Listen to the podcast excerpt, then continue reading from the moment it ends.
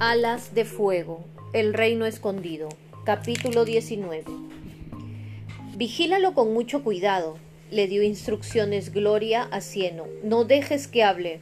Mum, se quejó mortífero a través de las enredaderas con las que le había atado el hocico.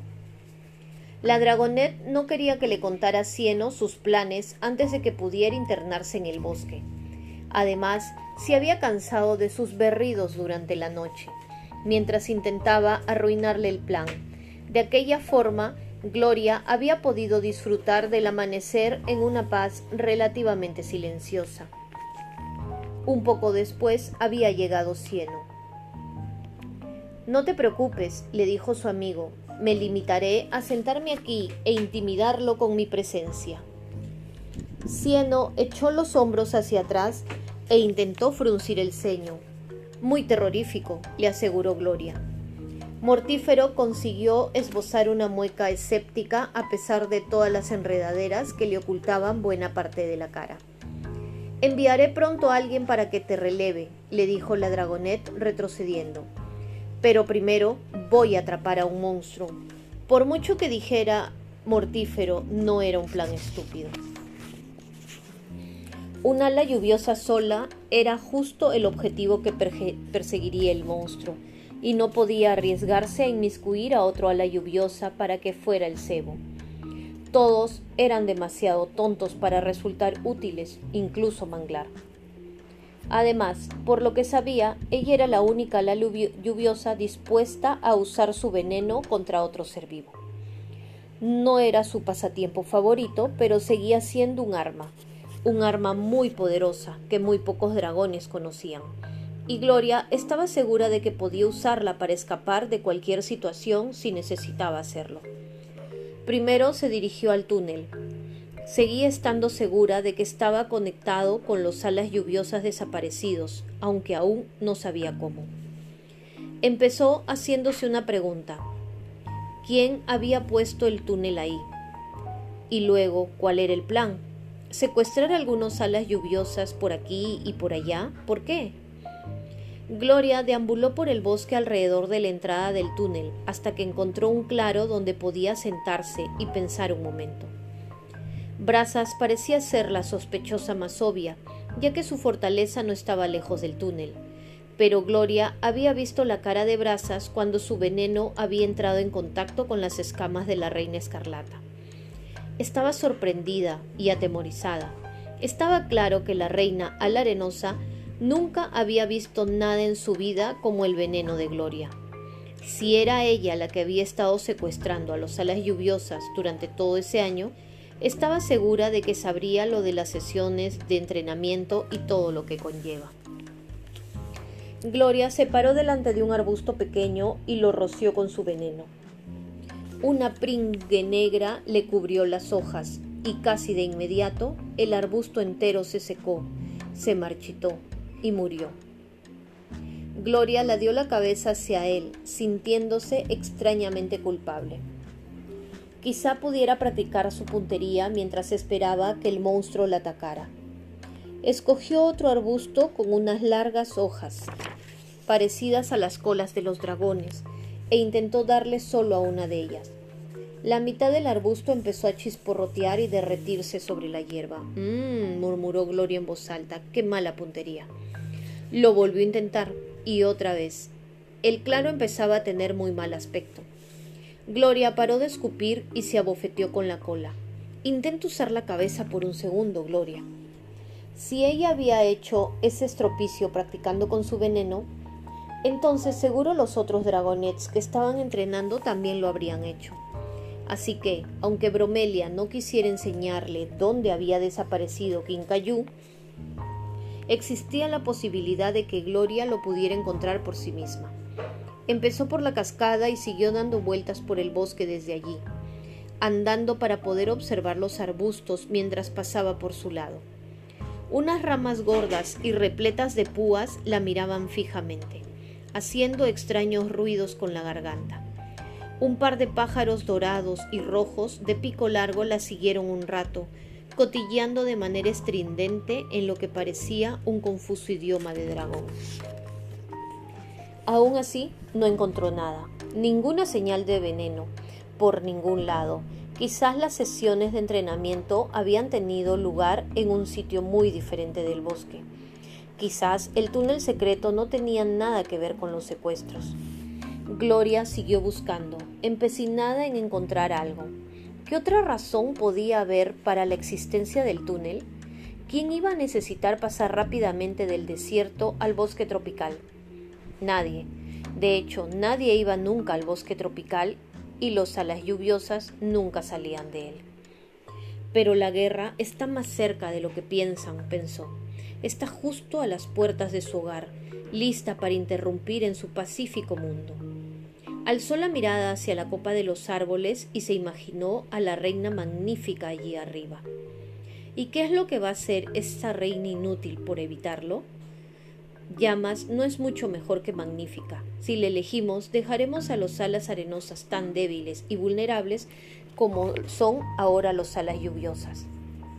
Volvió a mirar hacia la copa de los árboles. ¿Estaba oscureciendo ya? Solo hacía un par de horas que había salido el sol.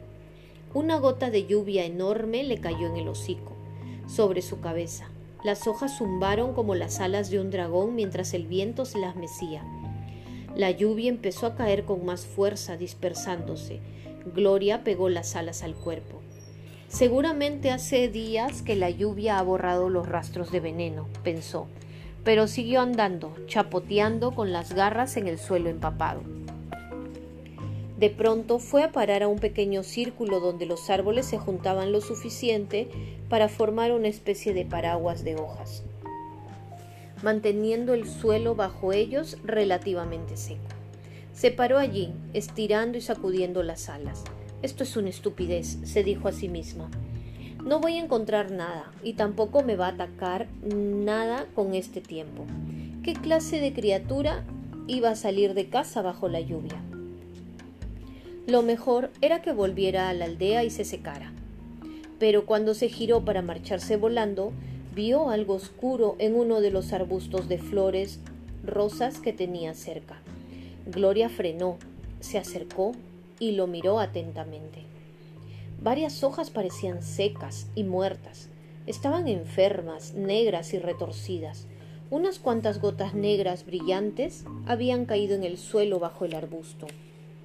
Alguien estaba entrenando aquí, pensó Gloria. Puede que Quincajú.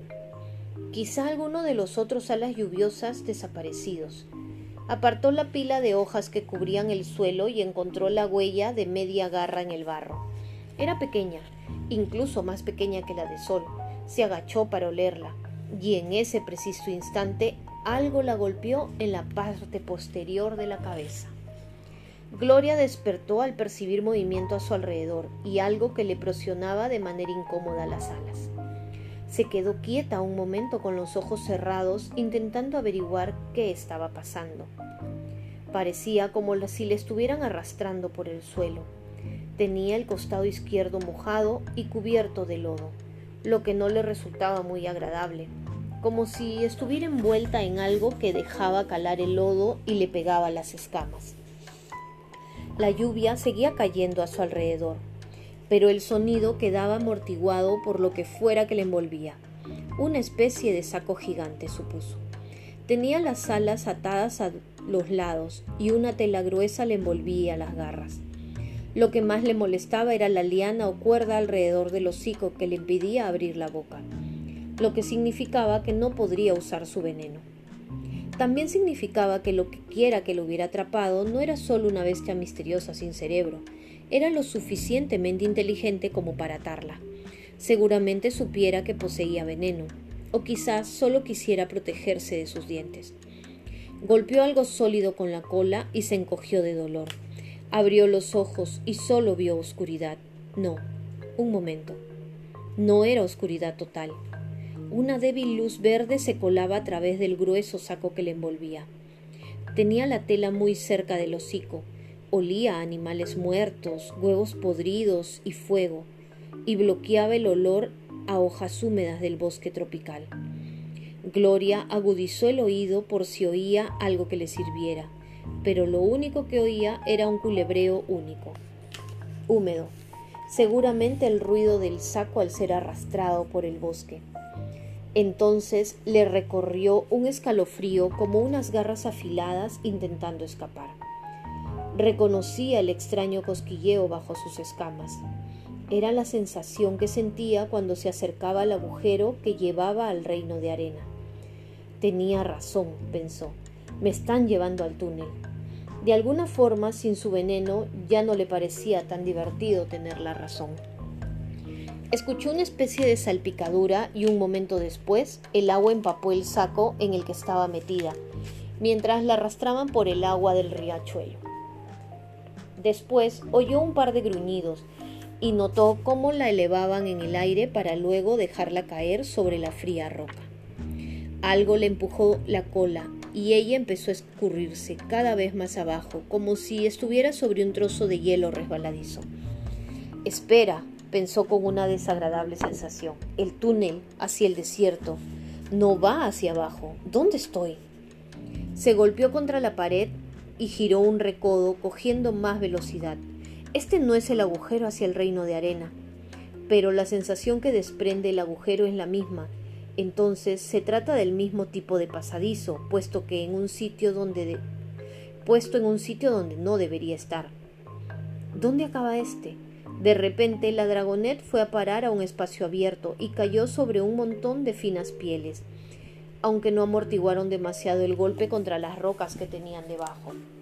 Gloria se quedó allí tumbada un momento, intentando no jadear. Le dolían todos los huesos del cuerpo, parecía que le habían arañado cada escama. Estaba bastante segura de que se había mordido la lengua al aterrizar, pues notaba el sabor de sangre en la boca. Ahora el olor a muerte y humo era más fuerte. Ya no llovía, pero apenas llegaba nada de luz a través del saco. Definitivamente aquello no era el desierto, pues era frío en vez de abrasador, aunque le llegaba el sonido de una hoguera desde algún punto cercano.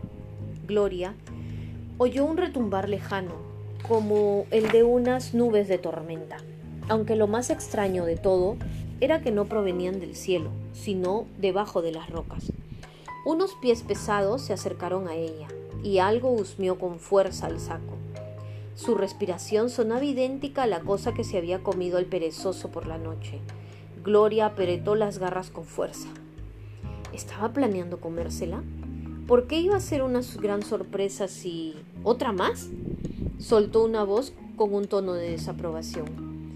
El dragón empezó a husmear más fuerte, como si estuviera sorprendido, y entonces una voz ronca al lado de la cabeza de Gloria dijo Sí, ha sido una presa fácil. Estaba sola en el bosque, estúpida, como todos los alas lluviosas. Dragones, pensó Gloria. El alivio se mezcló con la furia.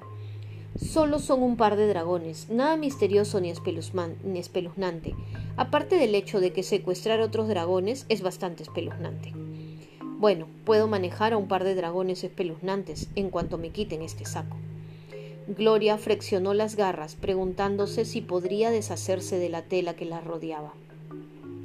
¿No recibiste el mensaje? dijo el primer dragón. Sí, contestó el otro, el de la respiración extraña pero me gusta cazar en el bosque y tenía hambre. Y entonces apareció esta dragona pidiendo a gritos que la atrapara. Además, el mensaje me pareció estúpido.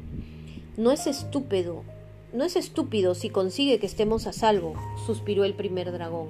Métela con los otros y de ahora en adelante haz lo que te dicen. Sí, sí, gruñó el segundo dragón. Está bien, lo pillo. Nada de volver a cazar ni secuestrar dragones en el bosque tropical hasta que Mortífero diga que es seguro.